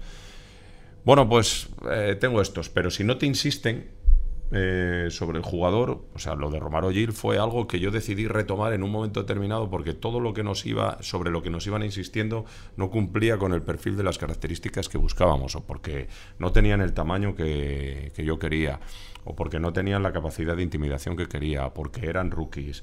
Bueno, pues había una serie de circunstancias ahí que no terminaban de convencerme. Y entonces eso, de repente, me acuerdo de este, de este jugador y digo, coño, voy a verle con detenimiento y voy a ver qué es lo... Porque no me pasaba como a Roy, yo no le conocía de Seton Hall, yo no sabía ni tan siquiera de su existencia. Entonces a mí me escamaba el hecho de decir, ¿qué coño hace un tío con, con estas características jugando en la, en la liga neozelandesa? Aquí hay algo que no está bien. Y tú y yo, Roy, dos años siguiéndolo. Y, y- y- y- Sí, y- pero eh, bueno, yo, yo al final es por mi trabajo. Al final Félix creo que tiene nueve meses otro trabajo que no es eh, el de ver jugadores. es decir, creo que hay una diferencia importante. Y luego al final en mi trabajo, que trabajo con jugadores americanos cotonús, seguir a los cotonús que andan perdidos para mí es, es Mira, muy importante. Le, le voy a decir a Félix exactamente, porque claro, yo cuando el Copa anunció un fichaje, yo al día siguiente, o ese mismo día hablo con Rory, digo, mira, han fichado a tal. Y la frase de Roy, Félix, es que lo fichen dos años A Romaro. a Romaro Gil. Sí, porque además Félix recuerda que te había pasado en ese perfil un jugador francés rookie, que yo creo que está bien, pero Está muy bien. lógicamente, lógicamente no tiene aún la experiencia, no tiene aún... Y claro, yo me interesa que entre el mío, pero en el momento que me dijo Jorge lo de Romaro, dije, joder, macho, me, me fastidia por el mío, que pierde ahí las opciones, Es pero verdad este que me gusta, ver es este verdad que lo es verdad fichen que me- dos años que me gusta. Es Por verdad- cierto, ¿dónde fichó? Estamos cerrando hoy, así que no, no te lo diré aún aquí, te lo digo después. Vale, ¿en España? Sí. Vale. Eh, es verdad, yo recordaba lo de que lo firmen dos años, pero no recordaba que me habías dicho, "Me- aunque, aunque suene mal, es mejor que el mío. me habías dicho. Más experiencia, te dije. nunca Bueno, Roy tiene una cosa muy buena, que eso es muy objetivo y esto no o intenta serlo, ¿no? No es fácil de no es fácil de encontrar. Bueno, vamos a hablar un poco de la, de la liga, de, de lo que os vais a encontrar. Eh, yo haré un artículo cuando, aparte creo que sea un poco así a doble página, con que veo que va a ser una liga de autor. Es decir, hay equipos que... mm, el equipo del COP es un equipo de Félix Alonso, está claro. Y lo has hecho tú, con Sergio Pérez indiscutiblemente, pero es tu equipo. Y un equipo que quieres que sea competitivo, que compita los 40 minutos de todos los partidos de la liga, que sea un equipo muy difícil de ganar. Pero si puede ganar, mejor. Pero sobre todo que sea muy difícil que le ganen. Yo quiero que sea un equipo que nadie quiera jugar contra nosotros. Exacto. O sea, que cuando vayan a jugar contra el COP digan, joder, estos pesados. Quiero que, que la gente tenga, tenga esa impresión cuando va a jugar contra nosotros. Yo creo que es una liga. eh, hay lo que- sí, Roy. Si no, iba a decir que, que me parece eso mu- muy interesante el dato que da, porque es lo que han logrado otros equipos de la liga, quitando a los top, que ponemos como ejemplo muchas veces, ¿no? El Valladolid, un equipo pestoso absolutamente, eh, nadie quiere ir a Valladolid. Pues Bueno, yo- sobre, sobre todo porque nadie ganó allí el año pasado. Pero efectivamente creo que me, pare- me pareció muy, muy interesante el dato de, de Félix, porque ese, ¿no? Cuando no tienes el objetivo, lógicamente, de ascender, porque no eres el mejor, no eres... Ostras, es muy difícil, ¿no? Que el COB eh, se plante en esas... En ese, en esas ¿cómo se dice? En esas cimas, ¿no? Pues ostras, el objetivo ese me parece me parece interesante, curioso. Pe- pero claro, yo digo, ¿por qué equipos de autor? Porque hay equipos que son de entrenador. El Valladolid es un equipo de Paco García, con Catalina, que lógicamente eh, hará parte de la plantilla, pero es un equipo claramente de Paco García. Lo que dices tú, eso es cemento armado, con calidad, con tiro, con puntos, pero un equipo al que vas a decir, jo, hoy el Valladolid. Bueno, pues habrá que lidiar con ellos y qué mala suerte. Otro día jugaremos contra uno que sea más divertido de jugar. Pero hay otros equipos, por ejemplo, Alicante, que es un equipo claramente de su director deportivo Y de su entrenador. y de su entrenador Antonio Pérez. eh, a- cada equipo tiene claramente una idea, un diseño que se identifica con ese entrenador, con ese club, con ese director deportivo y que van a ser todos proyectos muy interesantes. Diego ha hecho para mí un equipo en Tizona súper competitivo, con fichajes que yo mm, he tenido que, que esperar a que se hicieran oficiales, pero que la gente sabía que iba a alucinar cuando escuchase algunos fichajes que hizo Diego, un recién ascendido de, Sí, de Le y- Plata. Y yo diría incluso equipos eh, con mayor riesgo buscando una mayor ganancia, ¿no? Es decir, veo el proyecto de Betis, el proyecto de Cantabria, son proyectos con mucho jugador desconocido, pero bueno, jugadores que ya han estado en buenos sitios eh, o rookies de alto nivel. Quiero decir, hay apuestas por proyectos efectivamente distintos para llegar a ese mismo objetivo. Es por lo que yo en inicio de, de este podcast decía el tema de los 14 proyectos, 15 proyectos que me parece que pueden ser interesantes. El Lleida, por ejemplo, es lo contrario. Lleida ha apostado por la veteranía. Ya se ha hecho oficial el fichaje. No vamos a decir el nombre tampoco. Porque claro, el podcast este lo subimos en un rato. Ahora mismo, aquí no hay ni trampa ni cartón, son las siete y media de la tarde. Eh, y lo subimos en un rato el, Sí. el 6 de septiembre. No se ha hecho ninguno de los dos pivots oficiales. ¿no? ninguno de los dos. Vale. No, no, creo Preguntaba, que no. preguntaba. No, yo creo que no. Bueno, pues el pivot va a ser un, un conocido Es que, si, es seguramente. que si lo decimos aquí, a lo mejor en Lleida se cabrean, claro, si le decimos los nombres, pero bueno. Va a ser posiblemente alguien que conozca la, la afición orensana, pero es que el resto de jugadores que ya son oficiales, Hasbrook, Matulionis, eh, Javi Vega No, y no, no, demás. no, espera, espera. Eh, El pido que conoce la afición orensanes sí, sí que se ha hecho oficial. Ah, sí, vale, vale. El, el... Pues. Bueno, Kurkuaz se ha hecho oficial. Yo creo que sí. En Lleida. Sí, sí, sí, no, Ah, bueno, No, el, te- el tema es que los otros dos, que también lo sabemos, esos no son oficiales. Sí, puede ser, vale. Pero, por ejemplo, Lleida cierra con una plantilla Sí. tremenda también, con dos cinco. pero apostando mucho más por gente que ya conoce la competición, ¿no? Pero el 5 no la conoce, ¿no? No, No, el, el cinco el otro no. 5 Pero no. pero tú viene sí- por lesión de, pero, de pero, Bonsipe. pero tú sí conoces al 5. Sí, no porque, lo digo lo, por- porque lo he seguido mucho. porque lo has seguido mucho, Lo he seguido exactamente. mucho. Y conocemos al Lo 4. conozco desde hace muchos años. sí. Y conocemos al 4. Pero si os fijáis, Ya- ya pueden reforzar las canastas Pero, por en- ejemplo, ese en el Barris 5 Nord, que, que van a cerrar en principio va a llegar por una lesión de Ogunsipe, que era un jugador también de la liga. ¿no? Yo creo que hay eh, el ejemplo de Lleida como equipo que busca todos jugadores, conocen la competición, bajo riesgo y demás, pues va un poco en, o- en- en lo, es lo típico más de la liga, que va muy, muy en opuesto de estos otros proyectos que te decía. Pero Betis, depende muchas Cantabria veces, perdona Roy, eh, del presupuesto. Es decir, eh, fichar eh, según qué jugadores para ser competitivo dentro de, de la liga depende muchas veces de- del Pues presupuesto. Es decir, tú no puedes fichar a Matulionis si tu presupuesto es bajo. Tú no puedes fichar, eh, está a punto de escaparse el- uno, uno de los que no es oficial, De, de Lleida. el de Lleida, no puede- que conoce la liga, no puedes ficharlo si, si no tienes un presupuesto alto. Porque de hecho, no- de hecho ni renovó ni renovó en el equipo donde estaba Sí, teniendo un presupuesto top. Cierto. Eh, quiero ¿Y qué, decir, ¿Y qué plantilla tiene ese si equipo tú también? quieres fichar a Mike Spade, eh, te pasa lo mismo. Pero- si quieres fichar a, Winter, eh, a Wintering, te pasa lo mismo. Pero yo sí que creo que en años anteriores equipos co- con ese menor presupuesto hacían apuestas por jugadores de la liga que quizás ya no estuvieran tan en lo top de en cuanto a Bueno, rendimiento. Cáceres es un ejemplo Un ejemplo es Cáceres. sí. de eso. Eh, y ahora eso yo creo que ha dado lugar a más apuestas para decir, ostras, mira cuántos equipos están haciendo aquí, equipones, que tenemos que hacer algo diferente para, para intentar llegar ahí. De hecho, está repercutiendo, eh, y esto lo veo en, en mi parte, en muchos jugadores que han jugado la liga recientemente que están sin contrato todavía. Sí. Sí, y Yo jugadores que llama la atención que, que sea así, ¿no? Que Sí, sí. estén sin, sin contrato. tú tienes uno que, que llama la atención, como es el caso de Nathan Hoover, pero hay algún otro español Alvarado, eh, Alvarado, Peñarroya, quiero decir, hay jugadores que... Sin Smith. Eh, Sí, bueno, Xavi Sin Smith, Rey, creo, sí. Sin- Smith creo que iba Que puede ir a Palencia. que puede ir a Palencia, ¿no? Pero, pero me refiero. Xavi Rey, Pardina que ha terminado fichando en Hospitales, me parece, ¿no? Que, que No ha lo he ido, visto. sí. Pero son Hospitales. jugadores que son para cualquier equipo de la liga y con rol importante. Sí, sí, o sea, hay mucho, mucho jugador eh, nacional que, que se ha quedado Pero de final, momento sin equipo. Esos equipos de autor que dices, ¿no? Buscar un poco lo diferente, yo creo que acaban provocando estas, estas situaciones. Eh, bueno, os voy a pedir que os, que mojéis, porque llevamos ya una hora y diez minutos. Eh, y no os dejo decir ni a estudiantes ni a Burgos, porque ahí es tirar a Madrid y Barça.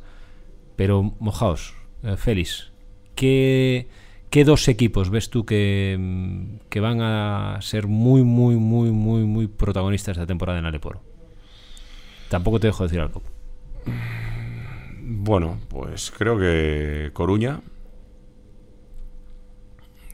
Y lo veo además muy claro. Sí. Creo que Coruña. Y creo que va a haber un equipo. Y creo que Alicante. Iba, iba a Sí. decir los mismos. Iba a nombrar Yo iba a sí. decir, además, Coruña en, en la porra que hago con amigos. Lo he puesto primero. Lo he puesto equipo campeón ascenso directo. Es que, yo no, es que yo no nombro a Coruña cual porque lo meto en Coruña- ese saco. Coruña lo pongo muy arriba. Y el otro que he puesto detrás de los cuatro. Voy a añadir a Fuenlabrada. Que, bueno, tiene cosas que me gustan más, otras menos. Pero me parece un equipo sólido. Tras los tres primeros, ahí con Fuenlabrada pongo a Alicante. Me parece que. Hay- tiene un par de piezas exteriores o tres que si funcionan al nivel que pueden funcionar, les va a dar rédito. Sí, los dos últimos fichajes, Goodmunson y, Y Davison y son Davison fichajes son de otro nivel. Son de otro nivel. Yo creo que, que han hecho una cosa bien, que es que sabiendo que normalmente piezas interiores a final de mercado escasean más, pues si te guardas pieza de americano exteriores suele ser lo que más siempre queda. Y, y ahí teniendo algún nombre, tres, cuatro nombres controlados, mucha parte de mercado, ha tenido la suerte de que no han firmado antes y le han quedado para ese final de mercado y los ha podido meter. Pero claro, es que Alicante tiene tanta metralla, es decir, porque esos dos eh, chicos exteriores Sí, son, más el son tremendos. Tyler Harris. Son tres exteriores que van a jugar mucho y el chico checo Balint tiene muy buena pinta. Son cuatro jugadores desconocidos, pero que tienen, Y le, tienen suma- muy buena pinta. y, le exterior. sumas, y le sumas dos cuatros que son peligrosos precisamente ofensivamente, que son Kevin Bersi y. Costas Costadino. Bueno, quizás ahí les falta un poco en la figura del 4, el 4 con amenaza real de, de tiro de 3, ¿no? Pero Costadino puede tirar. Sí, No, más que Bersi sí que no tira. Quiero decir, pero sí, y este año ha tirado con buenos, pero no es ese 4, no es esa figura del 4 abierto tirador, ¿no? Bueno, en cualquier caso, dicho lo cual, a mí me parece que, Un equipazo. que va a ser un equipo, además de meter muchos puntos. A mí, os voy a sumar un equipo más. A mí Cantabria me parece un equipazo el que ha hecho Cantabria. Me parece que tiene jugadores. Pues yo siempre pongo la balanza el mérito de lo que te gastas con lo que tienes. ¿eh? Por eso digo, no nombro a Burgos y Estudiantes y a Coruña tampoco lo nombro porque me parece que son equipazos Ors categoría en esta liga. Pero Cantabria me parece que ha hecho una plantilla muy larga, con mucha calidad, con puntos, con experiencia. ¿Hay algún jugador que hemos hablado tuyo este, A mí- la temporada pasada que estaba haciéndolo muy bien Ah, en Portugal? Sabes que a mí me gusta, pero es cierto que tiene el cierto riesgo en, jugadores que, viene, que nunca han jugado en una liga del nivel del Eboro. Es que Creo que Cantabria creo que solo tiene uno o dos jugadores con experiencia en la liga. Sí, renovados Eh, además, los fichajes y son que todos es de Agustín fuera. Sanz y, Y Bulic. y Bulic. Evidentemente son dos jugadores de, de mucho nivel. que bueno, no hay no, que- no- no que es. Sí, Ah, y Nogués. Nogués, cierto. Cierto. Y Nogués, que él terminó fichando a última, al final cerrando la plantilla, ¿no? Cerró él la plantilla. Tres. eh, es verdad que Lisboa viene de jugar en Bélgica haciéndolo a buen nivel. Klapsar es un jugador de mucha calidad. Eh, me habla muy bien del, del rookie americano interior. Me, Sí. me- me dicen que es un jugador de. de- Es que para mí que ese va- Terry Walker Pa- para mí puede ser una de las para sensaciones de la liga. El más interesante con el riesgo lógico. Pero bueno, que el último jugador que vino del Pit a Leboro fue Lammers. Es decir, Cantabria fiche del Pit significa que ahí, bueno, Cantabria ha puesto una. Pues posiblemente el fichaje más caro, entre los dos más caros de la plantilla, en un rookie, ¿no? Yo creo que eso. Pero qué rookie, Roy. Es que yo creo que ese Sí, chico sí. puede ser eh, pelear por el MVP de la liga. Es que es un tío de, de 16 puntos, 10 rebotes todos los días. Sí, Todos los días. está el tema de, como siempre, la adaptación de un americano aquí, todo, lo- todo eso que es la parte negativa. Ahora, es un fichaje para el Cantabria, sabiendo cuál es la realidad del Cantabria, muy interesante. Y después hay que ver a Littleson en esta apuesta que ha habido este año en muchísimos equipos por el 2 eh, tirador, 2 eh, que sale de indirectos para lanzar, ¿no? Muy después tras el éxito de Jaworski, Hoover, han apostado muchos equipos por ese perfil, hay que ver qué nivel da, pero Cantabria puede ser otro de los interesantes. Correcto, vamos a ir terminando, porque todo esto tiene interés porque le interesa a la El- gente. El Coba ha sido uno de los que no ha apostado, ¿no? Por ese perfil de dos eh, que sale de indirecto, sino que has- Palazuelos. pero has apostado en el perfil americano por un 2, que no hablamos de él, por eso voy a nombrarlo Sí. también, que, porque a mí también me gusta mucho, entonces ya que, he estado, ya que estoy aquí, un 2 que con presencia con balón, como es Justin Turner, ¿no? Que a mí me parece, no es rookie porque ha jugado G-League, pero ostras, me parece un jugador muy interesante, Félix. No sé cómo es este inicio de temporada, cómo lo ves en, Bueno, en esta adaptación a, a primer paso en Europa, ¿no? Bueno, primero, eh, a nivel personal, las, eh, es, las sensaciones son inmejorables. Todo aquello que Anthony Stacy me dijo en su día sobre él, bueno, es tal cual. Eh, después, eh, hoy, hoy ha habido un detalle que con Jorge lo he comentado antes y que no ha pasado desapercibido para nadie del equipo, que es el hecho. Hoy no ha entrenado por esta fisura en la, una fisura en la nariz que tiene, de un golpe que tuvo, que tuvo ayer. Eh, y él ha estado todo el entrenamiento de pie en la banda, detrás de, Diego Gómez, eh, preguntándole absolutamente todo. Cada vez que había un parón y el equipo se juntaba y yo hablaba, él iba. Y esto en el 90% de las ocasiones te encuentras al americano de turno sentado con el móvil, sí, sí, sí. deseando que aquello se acabe para marcharse, ¿no? Eh, y esto es justamente todo lo contrario. Evidentemente va a tener que pasar un peaje como cualquiera que, que juega en una competición por, por primera vez. Pero es un jugador con, una, con mucho talento. Con, yo tenía la obsesión de tener eh, al menos cuatro manejadores. Y incluso en un momento determinado llegar a, ter- a tener tres en el campo, que es algo que se puede hacer con Adika, con Justin y cualquiera de los bases, o con los dos bases juntos y jugando con, con uno de ellos dos, eh, porque es algo de lo que adolecimos la temporada pasada. Y, y Justin yo tengo la sensación de que, de que hay, bueno, primero que tenemos que ayudarle y arroparle ent- entre, entre todos, pero que puede ser uno de los nombres de la competición. Yo los veo, cuando lo veo entrenar, y te he dicho, yo creo que le falta todavía la chispa física de estar al 100, pero claro, es que le ves un... Y no digo que la pelota entre por largo, que las mete. La lectura del juego que tiene, cómo genera las ventajas, cómo encuentra al jugador liberado, es otro nivel. Él des- desde el bote genera mucho. Justamente todo lo contrario de lo que estamos hablando de estos jugadores. Él genera mucho desde el, desde el bote. Él es mejor tirando desde el bote y, y jugando desde el bote. Eh, no, no solo para él, él tiene un pull-up que, que es tremendo, de una efectividad altísima, y luego él tiene la, va a tener la capacidad de atraer las defensas, ya se está viendo en el día a día, de, de atraer las defensas, cerrar y encontrar en- siempre al, al jugador liberado. ¿no? Más es muy generoso y luego llama la atención porque muchas veces estamos acostumbrados a cuando llegan estos jugadores por primera vez a, a Europa a tener que ayudarles en la lectura de- del juego y a él no le no tiene esa no tiene esa dificultad todo justo al contrario Porque, claro, lo que hablamos, cuando eres bueno es más fácil. Sí, bueno, y cuando tienes también, estás educado, bueno, Anthony Stacy ha estado ocho años en España jugando a primerísimo nivel en la, en la LEB, ¿no? Y ascendiendo en un par de ocasiones. En aquella LEP que empezamos hablando. Efectivamente. en la Super aquel- LEP. En aquella Super LEB, ¿no? Aquella del, del 2000, 2001, 2002, 2003, aquella que era increíble. Bueno, asciende dos veces, asciende con, con Manresa y con Murcia. Eh, y, y él conoce perfectamente cómo se juega en, en Europa y especialmente en España, y él me lo decía. Digo, ¿tú le ves teniendo impacto en esta LEB? Y él no tenía ninguna duda porque él sabía que su conocimiento del juego, siendo consciente de lo, de lo que se me permita la expresión, lo perra que es esta liga a nivel táctico, él iba a ser capaz de, de adaptarse. Todavía hay que verlo competir, ¿no? Pero, pero respondiendo a la pregunta de Roy, ¿cómo lo veo? Lo veo muy bien y creo que, que, bueno, que va a ser un jugador importante para nosotros. Y Anthony Stacy, yo cuando hablé con él, me quedé con una frase que me dijo, eh, yo hablé con el chico y le dije que era muy importante que hiciera números, pero sobre todo era muy importante que el equipo ganase muchos partidos. Y claro, porque tú puedes traer jugadores muy buenos. Lo que hablamos antes de los cromos. Esto no es el PC que Traigo uno de 25, otro de 25, ya tengo 50 puntos. Bueno, o 12. Veremos cómo te quedas. Efectivamente. Turner yo creo que es un jugador que al Coblo va a hacer un buen equipo. O un mejor equipo.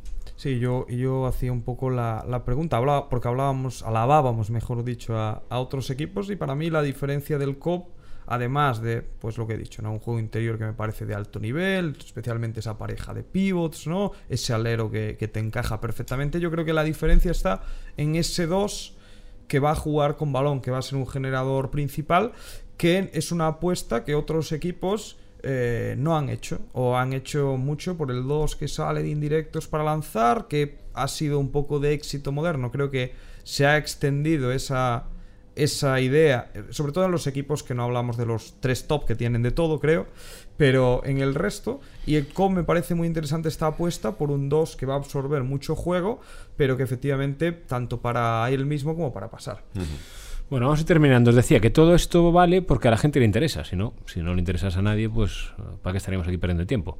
Em, y este año la Leporo, que para mí es la mejor en muchos años, de momento tiene una incógnita y es que em, ha renovado su contrato de televisión con, con la liga, que le ha cambiado el nombre a la plataforma, y a día de hoy mm, su idea es que solo se puedan ver los partidos en la plataforma.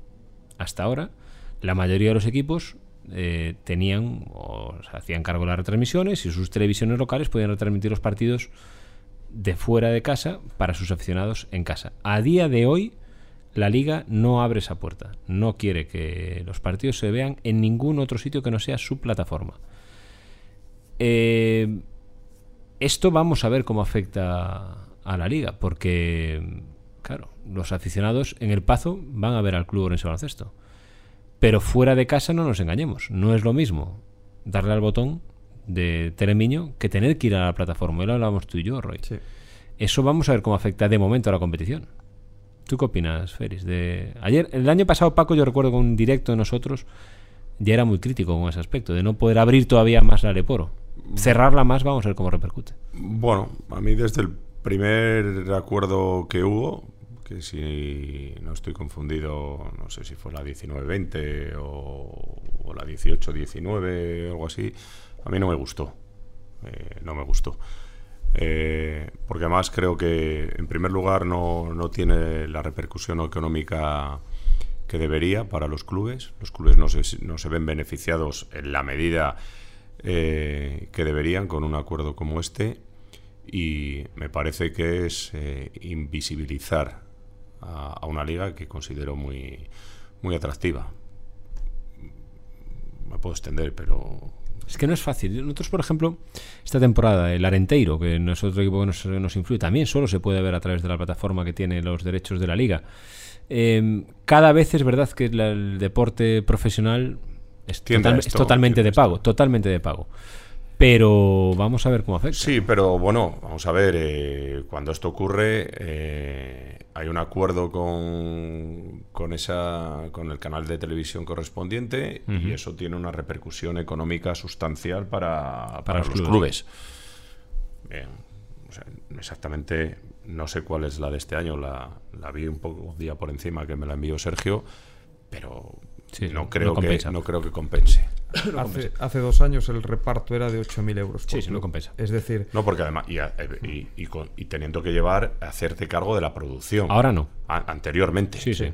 Claro, con lo que eso, con lo que eso era lo comido por lo servido. Uh -huh. Con lo cual, eh, vamos, eh, es un acuerdo nefasto para Sí, yo, yo creo que lo único que, que sí que permitió este acuerdo fue dar calidad a las retransmisiones, que no tenían más de una cámara en muchos sitios, no tenían comentarios, y la LEB aquella, la, la LEB pobre, ¿no? La LEB de los no ascensos, uh -huh. era una liga que se emitía por la plataforma de la FEB, fallaba, se cortaban los partidos, y más o menos se ha solventado, pero, ojo, pero claro, pero, que, ojo, se, pero, se ha solventado... que, haya, que haya un mínimo de, de producción, eh, si ya no hay dinero para los clubes por lo menos tiene que fomentar que en las ciudades donde juegan esos equipos se permita ver en abierto.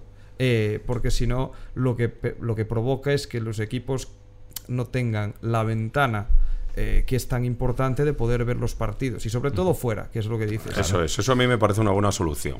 O sea, tú cuando tu equipo juega en casa, pues vete al campo a verlo, pero cuando juguemos en Cáceres, en Melilla o en Menorca, que no te vas a poder desplazar, pues que esté la acción de Telemiño, la acción de IB3, la acción de de todas televisión Melilla o, lo que sea para que la, gente tenga y cada la uno y cada uno para su ciudad es lo que hablamos es decir eh, cada uno toca de oídas es decir la mejoría de las de las retransmisiones claro gracias a las televisiones que asumimos ese gasto de poder hacer las retransmisiones la gente tiene que saber lo que le supone a una televisión como Telemiño poder emitir los partidos del COP cada partido en el plazo. El número de cámaras que van, el número de personas que van a, ir a trabajar, que esa señal es la que en ese caso está viendo la ciudad del equipo visitante no la nuestra. Es decir, aquí viene el Alicante y la, la, imagen que se ve en Alicante es la que nosotros producimos aquí. Y al revés, cuando el COP va a Alicante, es la que produce la televisión, en este caso, que tiene los derechos de Alicante. A día de hoy, y no, sé si es un tema cerrado, creo que todavía no, a día de hoy todos los partidos del Aleporo solo se van a ver a través de la plataforma de la liga. Es una negociación que no sé si está todavía abierta, pero eso es lo que hay. Y ¿por qué digo esto? Porque la cantidad de gente que, sí, es que solo, los solo los muy cafeteros vamos a suscribirnos y pagar para ver la, la Sí, porque a mí me llamaba la atención, ¿no? Esto no lo sabía, pero que hay gente que cuando jugamos fuera, pues eh, se junta en un bar para ver el, para ver el partido. Bueno, claro, pues eso pues probablemente no va a ocurrir porque el, bar de turno pues no va a tener 16 suscripciones a 16 canales diferentes eh, porque bueno, porque la liga a lo mejor pues no, no es seguida por no sé, no sé lo que da, dará el fútbol sala, ¿no? Dará el balomano y, y, dará el la leboro. Pues, pues oye, pues al final queramos que no son deportes minoritarios y el baloncesto no es un deporte minoritario, pero el baloncesto de la ley Boro en comparación con lo que es la CB, pues evidentemente no tiene la misma, el mismo seguimiento, sí en las localidades, pero no a nivel nacional. A nivel nacional.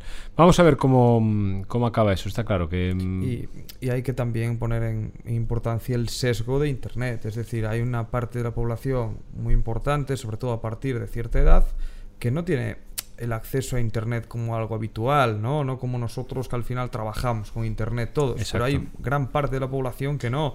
Es decir, hay un 30% posiblemente de la gente que viene al Pazo que no sabe ni cómo puede suscribirse. No es ya que no quiere pagar o que nunca ha pagado por algo online y no quiere meter la tarjeta. Ya, ya estamos en, ciertas, en ciertos sesgos que ya dejas fuera una parte importante que no puede ver al, al equipo fuera. Y ahí empiezas a crear eh, hacer, perdón, más difícil crear una masa fiel. Es decir, sí, los muy cafeteros van a verlo y va a haber 400 cobistas que se suscriban o 500 y, de los, y de otros equipos. Pero vas a dejar a muchos que van al pazo sin ver al equipo fuera. Totalmente. Y sobre todo vas a impedir, creo yo, sobre todo imagina, el equipo va bien.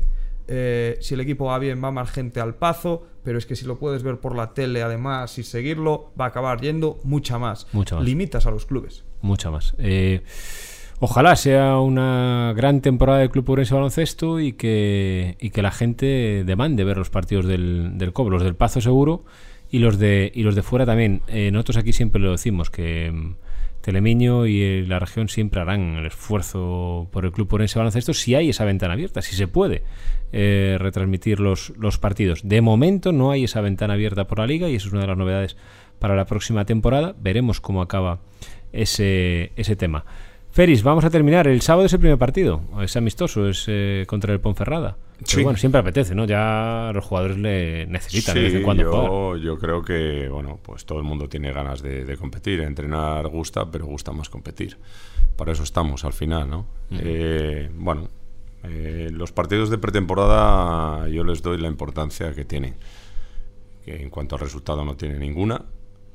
Eh, y he tenido pretemporadas de todos los tipos, unas de ganar absolutamente todo y luego descalabrarte en la liga, no descalabrarte, pero no, no ir tan bien como, como hacía presagiar en la pretemporada y, y, otras que han sido justamente lo contrario. ¿no? Lo que tenemos que hacer es tratar de, bueno, pues de ir consolidando ese trabajo eh, en esos partidos. ¿no? Vamos a contra un rival como Ponferrada, que seguro que nos pondrá las cosas difíciles, porque en los últimos años ha hecho excelentes temporadas y bueno, vamos a ver también con cuántos jugadores contamos para, para ese partido.